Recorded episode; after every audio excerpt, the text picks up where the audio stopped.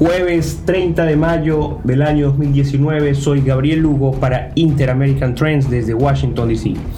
En los indicadores económicos esta semana en Venezuela tenemos que el dólar interbancario se ubica en 5.829 bolívares soberanos por dólar. Las reservas internacionales continúan bajando en los números, como lo hemos descrito antes, más bajos en los últimos 40 años, a 7.924 millones de dólares y la cesta petrolera venezolana se ubica en 64,52 dólares por barril. A su vez, el dólar libre o dólar paralelo se ubica en 6.272 bolívares por dólar. Esta semana conversaremos con Antonio de la Cruz sobre el Estado criminal. Bienvenido Antonio, ¿cómo estás? Muy buenas eh, muy buenas, eh, Gabriel. Buenas tardes ya, desde tarde ah, Washington. Podemos decir tarde, ok. Muy buenas tardes, Gabriel. Sí, desde Washington. Excelente. Bueno, Antonio, has escrito esta semana un artículo bastante duro, con mucha información. Y lo hemos estado conversando tras micrófonos, ¿no? Lo titulabas El régimen de Maduro es una empresa criminal conjunta conformada parte, dabas en detalle en el título aún, conformada por 183 personas, 205 corporaciones y 26 países. Esto, cuando lo titulas así y lo explicas, Antonio, dentro de la situación actual venezolana, coincide mucho con algunos actores internacionales que han intentado calificar lo que ocurre en Venezuela. Por ejemplo, el secretario general Luis Almagro decía que para lidiar con el régimen venezolano había que entender que era una dictadura, pero también que era una dictadura criminal. O sea, ya empezaba a catalogarlo como, empieza a catalogarlo como criminal. Y ahora, este artículo está basado en una, en una investigación que se presentó en el Centro para, el Centro para Estudios Internacionales Estratégicos, el CSIS, acá en Washington que presentaba Douglas Farano, el, periodista. Douglas Farano es el presidente de IBE Consultores, ¿no? Y es un investigador de la Universidad de Defensa Nacional de Estados Unidos. Entonces es importante tomarlo en cuenta porque los fondos vienen de la Universidad de Defensa de Estados Unidos, o sea, del Departamento de Defensa de los Estados Unidos. Es un, es un trabajo además... De, lado académico de ellos, ¿no? Sí, eh, es de más cinco años de investigación. No es un trabajo de seis meses, bueno, cinco años de investigación en 11 países además. La data se levanta en 11 países. Y como tú, y ahí lo, eh, la coautora, que también es una profesora de ahí, es Kathleen Yates, ¿verdad? Y como tú lo dijiste al inicio, ellos lograron determinar en esa investigación que a esa empresa eh, criminal consolidada bolivariana y vamos a ponerle la abreviatura ECCB, ¿verdad? Eso es Empresa Criminal Conjunta, Bolivariana. Ellos le quisieron dar ese nombre, sí. Porque Empresa Conjunta Criminal es un, es un concepto jurídico, entonces por eso lo usan. ¿no? Cuando yo estuve eh, haciendo mi trabajo, este trabajo, busqué porque yo quería poner otro, otro nombre, pero no, eh, tiene un nombre jurídico. Empresa Criminal Conjunta Bolivariana. Tiene, eh, es específico, ¿no? Y ellos establecen, Gabriel, que ellos lograron, ellos tienen levantado que esas empresas tienen relaciones 183 personas, casi 200 personas con 205 empresas de maletín que operan por lo menos en 26 países, entre muchos de ellos países eh, paraísos fiscales. Y dicen que ellos determinaron que el Estado venezolano apoya la delincuencia organizada transnacional como un instrumento de la política de Estado desde los tiempos de Hugo Chávez. Esto está determinado de los tiempos de Hugo Chávez y que es una estructura única, construida con participación directa del Estado que actúa de forma criminal y opera a través de múltiples esferas económicas y jurisdicciones policiales. Esto es cita del trabajo. para entender un poco este esquema global que tú estás describiendo acá, yo observo que colocaste en el artículo y en el, en el, en el podcast, en la descripción, vamos, vamos a colocar el link del artículo para que la gente pueda entrar, ¿no? Eh, un gráfico donde se observa cómo desde Venezuela, con diferentes colores, empieza a salir eh, bancos, activos fijos en azul, eh, minerales en color naranja, lo colocaste, y, y empresas fantasmas en rojo. Un poco para entender la dinámica global de hasta dónde contamina esta empresa criminal conjunta bolivariana. Cómo, cómo llega desde Rusia, Hong Kong, Turquía, España, Portugal, Uruguay, Panamá, Nicaragua, Estados Unidos, entre algunos de los 26 países que estás nombrando acá, ¿no, Antonio? Sí, correcto, porque cuando en una conversación con Douglas Farrat, ¿verdad? profesor e investigador, yo le pregunté cuáles, cuáles eran los más resaltantes, y eso es lo que aparece en ese gráfico. Digo, los dineros se están lavando, ¿verdad? Por supuesto, Panamá es un punto donde siempre, porque ahí se crean las empresas eh, de maletín. Pero digo, es Rusia nombró que hay mucho dinero en Portugal y España, ¿verdad? nombró Uruguay. Que es interesante ver, porque cuando uno ve a Tabaré Vázquez, ¿verdad? Y todo eso, aparte de que el hijo de Tabaré está enredado en unos negocios que hizo en el 2008 con el gobierno de Chávez, pero también hay, hay mucho lavado de dinero. Bueno, y, ahí entendemos un poco el comportamiento de, del presidente de Uruguay con respecto a la crisis venezolana, ¿no? Que a veces está, no está, pero últimamente no está. Entonces, también ve como en las islas del Caribe también hay algunas, como siempre, que nosotros sabemos, la Caimán, ¿verdad? Y ahí entiendes el comportamiento de los caribeños. De los caribeños, no solamente los del CARICOM, inclusive los que están fuera del CARICOM. Sí, tú ves porque también son paraísos que han recibido mucho dinero de, la plata esa. Y, que de alguna u otra forma este dinero debe financiar campañas presidenciales. Por supuesto, por supuesto. Eh, y entonces te das cuenta porque también muestra la ruta del oro que es interesante cómo el, oro, y ellos logran detectar y determinar cómo el oro, ante la caída del, de la, producción de petróleo, ha tenido que aumentar las actividades ilícitas en oro y cómo se maneja. Y explicaba que era una manera muy fácil, porque un oro con 95% de pureza es, es, un, es un commodity. Y entonces tú llegas y dices que Surinam está muy metido en oro y Nicaragua. Eh, eh, ahorita exportan más oro de lo que producen. Entonces, ¿cómo se usan esos canales de distribución para ir a Abu Dhabi y a Turquía? Entonces los refinan y al ser 99% pureza, ya se convierte en dinero, en un activo líquido. Entonces, ¿cómo la sanción de Estados Unidos que le puso al oro venezolano lo están paseando por el Medio Oriente?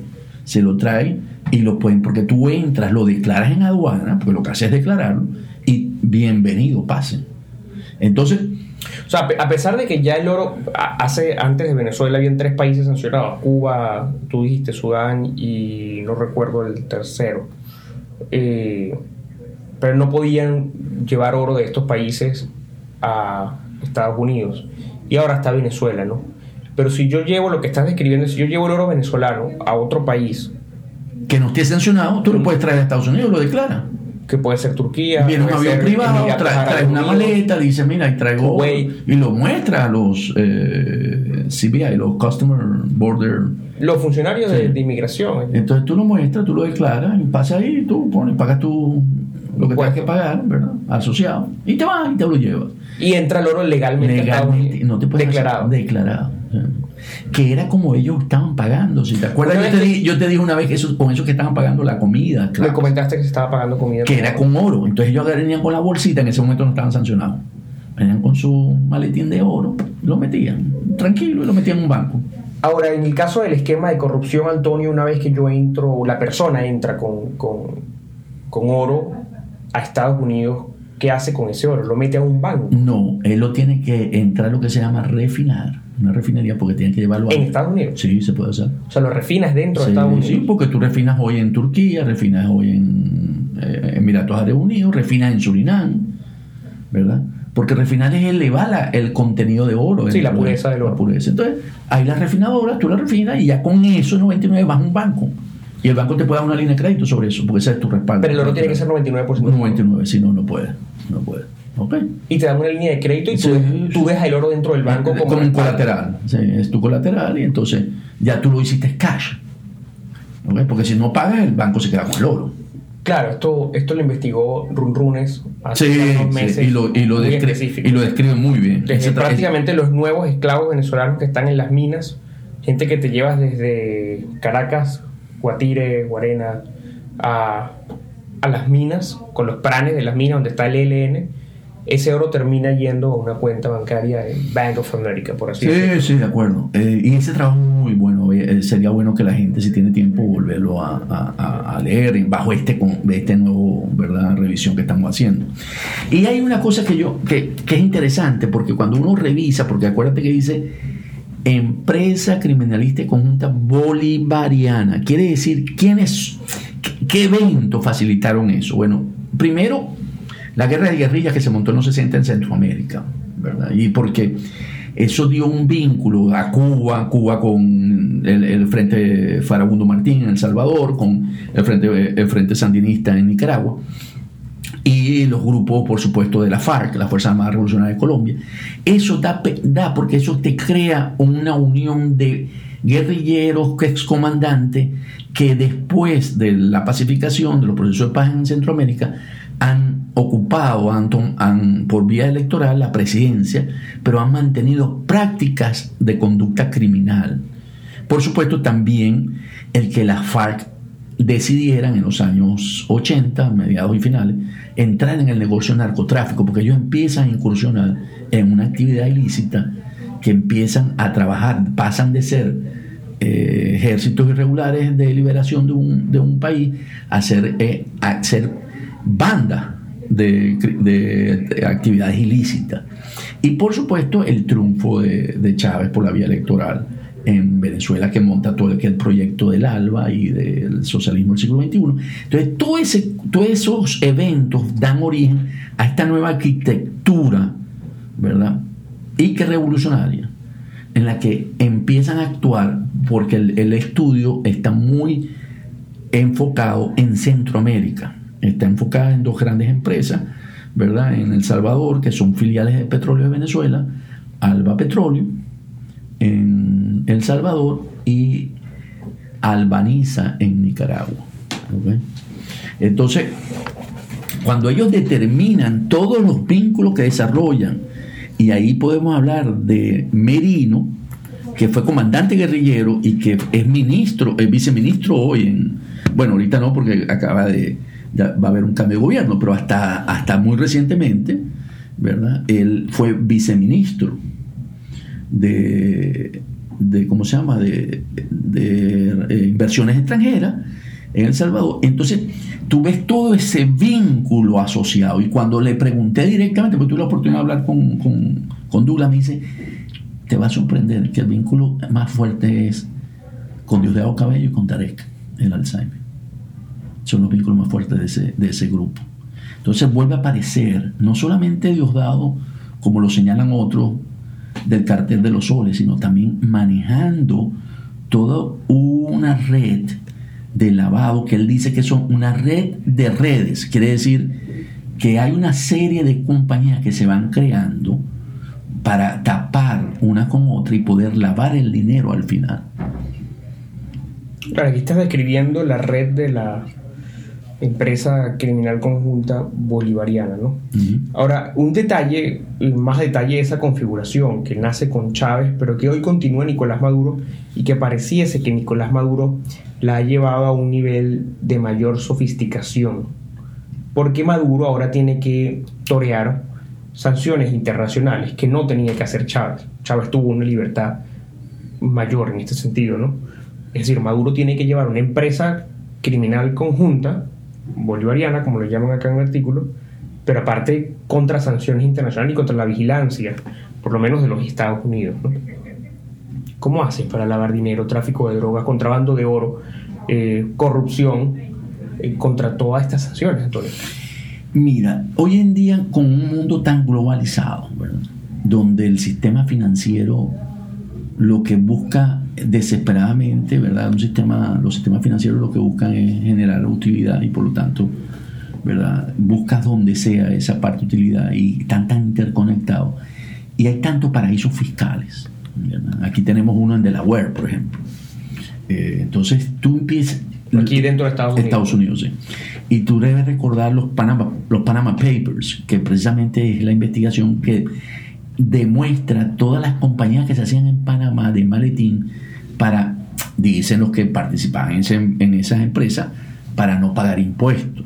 Pero también sirve, ¿verdad? Cuando muchos de ellos, y que fueron los casos que más se conocieron, por, por, ejemplo, en España, eran personas que evitaban pagar los impuestos y por lo tanto tener una empresa offshore, ¿ok?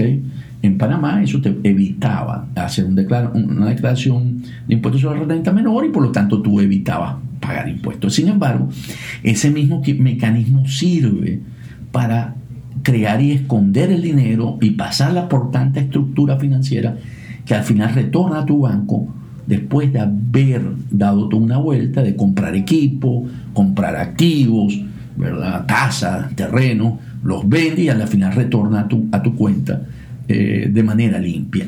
En ese sentido, hoy está muy interconectado porque además hoy tiene jugando en este mundo a Rusia y a China. Se me olvidó comentarte que uno de los que él señaló con mayor ahorita lavado de dinero y mucha plata de, de esta que estamos hablando es Hong Kong. Entonces, claro, eso sale de la jurisdicción de Estados Unidos. Las sanciones de los bancos, las sanciones de Estados Unidos son a los bancos americanos. Entonces, hay hoy toda una estructura que puede amoldarse, ¿verdad? Y utilizar y hacer este tipo de manejo financiero, la ingeniería financiera que se llama, para poder lavar dinero.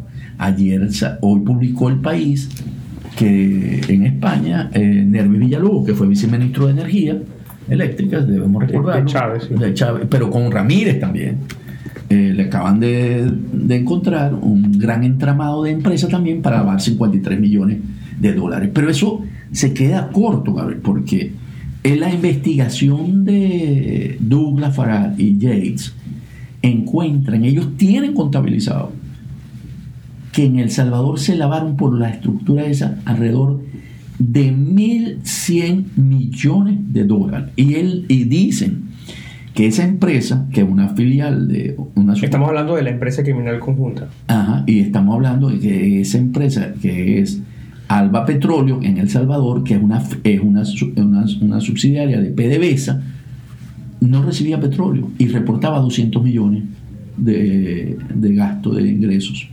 Entonces, eso lo sí, anualmente. se, coloca que reportó ventas millonarias en, petróleo sin recibir petróleo, PDVSA entre 2007 y 2017. Y es el monto que 10 años, ¿no? De, de, 10 años él habla de 1.100 millones. Pero estamos hablando de Rafael Ramírez, ministro de Petróleo, más y 2017 eh, llegada de... De Manuel Quevedo. Del del Guardia Nacional General Quevedo, ¿no? Sí. Y entonces, en Nicaragua todavía es mayor. En Nicaragua él estima que, eh, bueno, no estima, ellos, ellos tienen contabilizado que está un, lavado de dinero entre 4 mil a 6 mil millones de dólares. Y me contó una anécdota que creo que tú la escuchaste, que es que Banpro, que es el banco dueño de la familia de Daniel Ortega, cuando lo sancionaron lo convirtió en el Banco Nacional de Nicaragua. O sea, aprovechó para seguir metiendo los fondos. Y lo interesante del lavado de Banpro, porque trató de hacerle seguimiento a eso, Banpro no tiene banco corresponsal, porque un banco debe tener un banco, un banco corresponsal, sino que creó una cuenta como Banpro en un banco surcoreano. Y era por donde ellos transmitían el dinero y como no necesitaba, le retornaba después que iba a Surcorea. Corea del Sur, perdón. Y, en este mismo caso hay otras empresas que se han vuelto famosas, ¿no? Hay otras que no, como el caso de la brasileña Odebrecht. Odebrecht. Y, y que ensució no solamente el régimen, sino a toda la política venezolana, ¿no? En el caso de Odebrecht, para hacer un toque muy rápido, porque maneja un esquema similar, se ve que Lula y, y Lula, Lula da Silva, expresidente de Brasil. hablamos de Alba Petróleo y de Albaniza en, Nicaragua. en Nicaragua. Lula y. O fue Lula, yo creo que fue más bien Chávez que le, habló a Lula, porque Odebrecht copia el esquema. Eh, lo que hace Odebrecht no es para lavado, es para conseguir contrato. Entonces ellos sobornaban a candidatos presidenciales o a miembros del gobierno, alto gobierno, y entonces cochinaron a toda, a toda América Latina para conseguir ¿verdad? los contratos multimillonarios en infraestructura que logró Odebrecht, que se convirtió en un monstruo de empresa de ingeniería y construcción.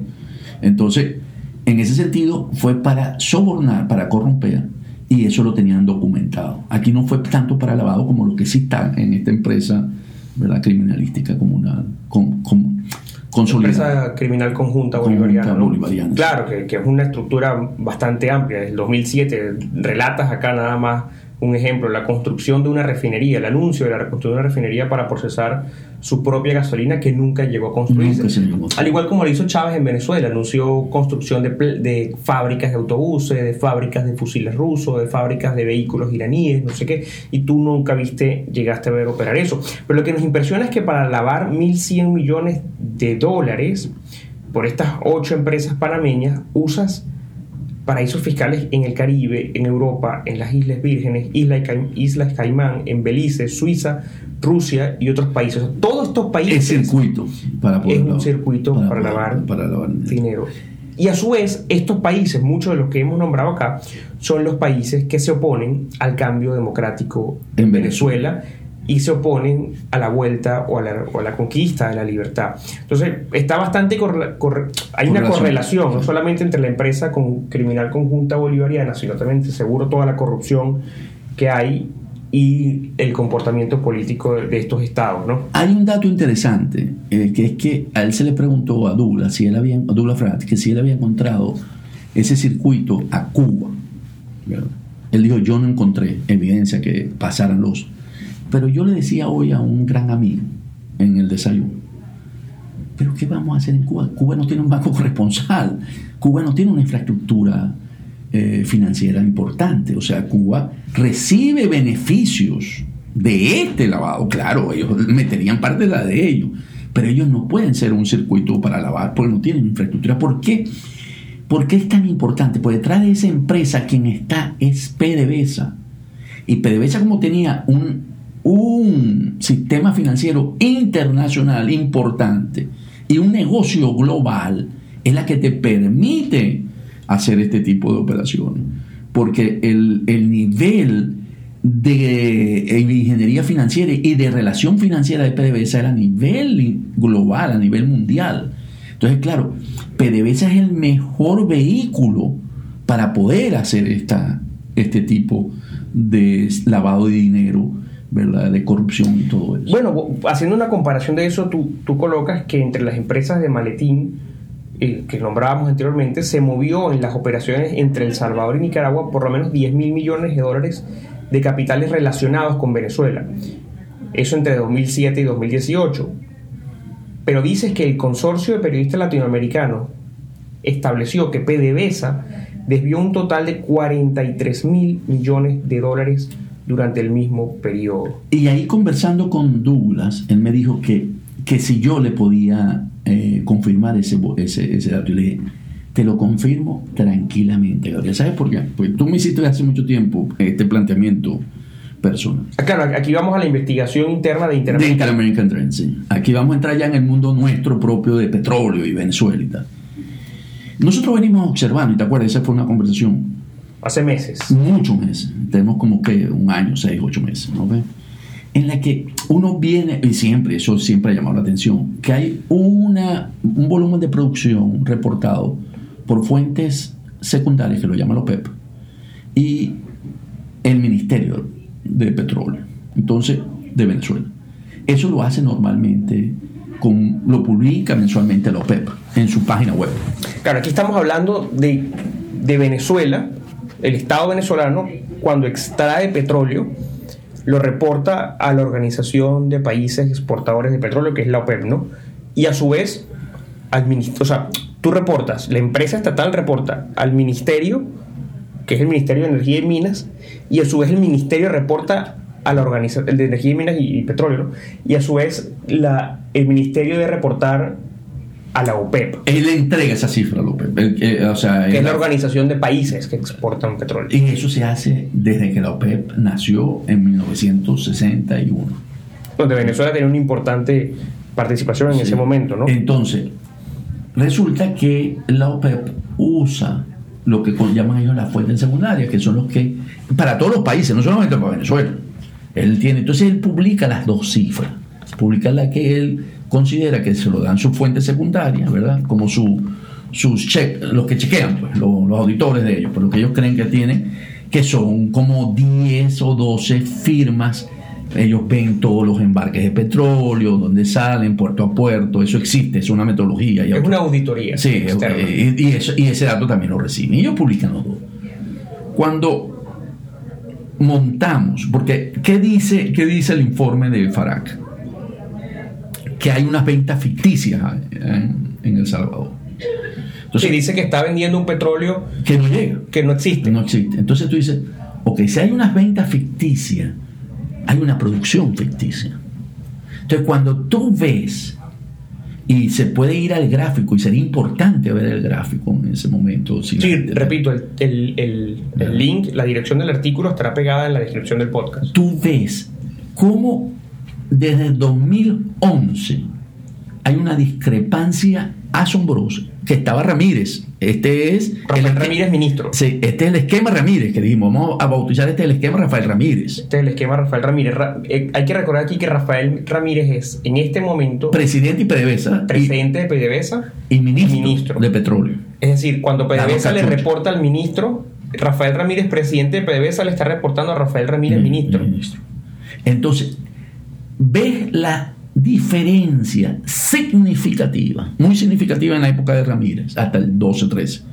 Después, por supuesto, se cierra un poquito más, pero ves diferencias de 400 mil barriles, 300 mil barriles día. Claro, pero Antonio. Y eso se reporta contablemente. Yo soy arquitecto y seguro los que nos escuchan no, no todos son expertos en la área petrolera. Entendamos paso a paso qué está haciendo Rafael Ramírez en esto que, que descubre Interamerican Trends, ¿no? O sea, estamos hablando de lo que tú me explicabas. Extraes el petróleo del pozo, lo pasas a un mejorador, ¿no? Sí. Y de ese mejorador retiras el sucio del, petróleo, agua, tierra y, demás, y te queda una, una, una, un número reducido de lo que extrajiste, ¿no? Y eso es lo que llevas a, a refinar. A refinar y a exportar. El tema es que Ramírez está colocando, estaba reportando. Todo el agua, el sucio, la tierra. lo que entra, lo que no entra, lo que hay no hay. Porque necesitaba aumentar los volúmenes porque estaba vendiendo cosas falsas, entonces tenía que justificar. Y cuando, yo, cuando hacemos el cálculo, y lo podríamos poner en una tabla en un futuro, año a año, eso te da 73 mil millones de dólares. Oigan bien, 73 mil millones de dólares desde el 2011 al 2018. Sí, para entender un poquito eso, tú hablabas de que el rescate financiero del Fondo Monetario Internacional es la primera fase de la transición, lo calculabas entre 40 y 60, ¿no? Para que el país pudiese equilibrarse. Eso es lo que me está diciendo que se... Tenéis, dos recuperaciones, pues casi dos, una y media del país. Con eso, que eh, es con el esquema Rafael Ramírez. De lo que se de lo que manipularon en esa empresa, ¿verdad? Criminalística. Em, empresa eh, criminal, conjunta bolivariana. bolivariana. Entonces, yo le dije a, a, a, Farag. hermano, eso es apenas un poquito más de la mitad. O sea que sí, lo que están diciendo los periodistas es correcto. Entonces, tú te planteas y dices, ¿con qué estamos lidiando nosotros en Venezuela cuando enfrentamos a Maduro. Definitivamente es, un, es una empresa criminal, conjunta. Con todos estos factores que vemos. Un Estado criminal. Sí, el Estado mafioso lo llaman otro, está bien. Pero aquí ya tienes con cosas concretas, no es el concepto del Estado criminal. O sea, hay un concepto y uno dice Estado criminal y uno se, pero aquí hay cosas concretas. Aquí no es que, no, aquí mira, aquí hay una transacción, aquí está el modo operandi, cómo lo hicieron y cómo esto viene desde el presidente Chávez. Es una práctica normal de lo que hoy vemos de estos movimientos. Es, lo común en ellos. Es de estos movimientos guerrilleros de los años 60 que se encontraron ahora y decidieron, porque ellos creen que esa es la manera de desestabilizar a la cultura, al mundo occidental. Ellos lo que creen que con eso, ¿verdad? Están haciendo un gran daño al sistema financiero internacional y por lo tanto van a implosionarlo. Y creo, Gabriel, para ir cerrando un poco, que todos los gobiernos que han reconocido a Juan Guaidó, que son 54 como presidente. Los gobiernos democráticos sí. del mundo.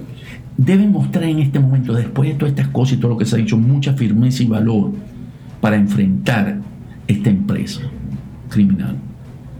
A través de los sistemas de justicia, cada uno de los países de la justicia internacional y las agencias de control de drogas, lavado de capitales, que es muy importante, y aquí en Estados Unidos tú conoces que es el Tesoro, el, FinCEN y, la FARC. La lucha contra el terrorismo, porque hay terrorismo un poquito, y el crimen organizado. Porque la amenaza de esta empresa criminal y de Nicolás Maduro, o sea, porque la domina Nicolás Maduro y su régimen, es una gran amenaza para las democracias liberales y la estabilidad del hemisferio occidental. Muy interesante, Antonio. No solamente descubrir para los venezolanos el esquema Ramírez, que estoy seguro que tiene mucho más para investigar y detalles, sino también evidenciar que la nueva lucha ahora es entre los gobiernos democráticos, entre el mundo libre y una gigantesca empresa criminal conjunta, bolivariana. Gracias, Antonio. Gracias, Gabriel. Gracias por escucharnos, será hasta una próxima entrega. Interactúen con nosotros a través de nuestras redes sociales arroba o en nuestra página web interamericantrends.com.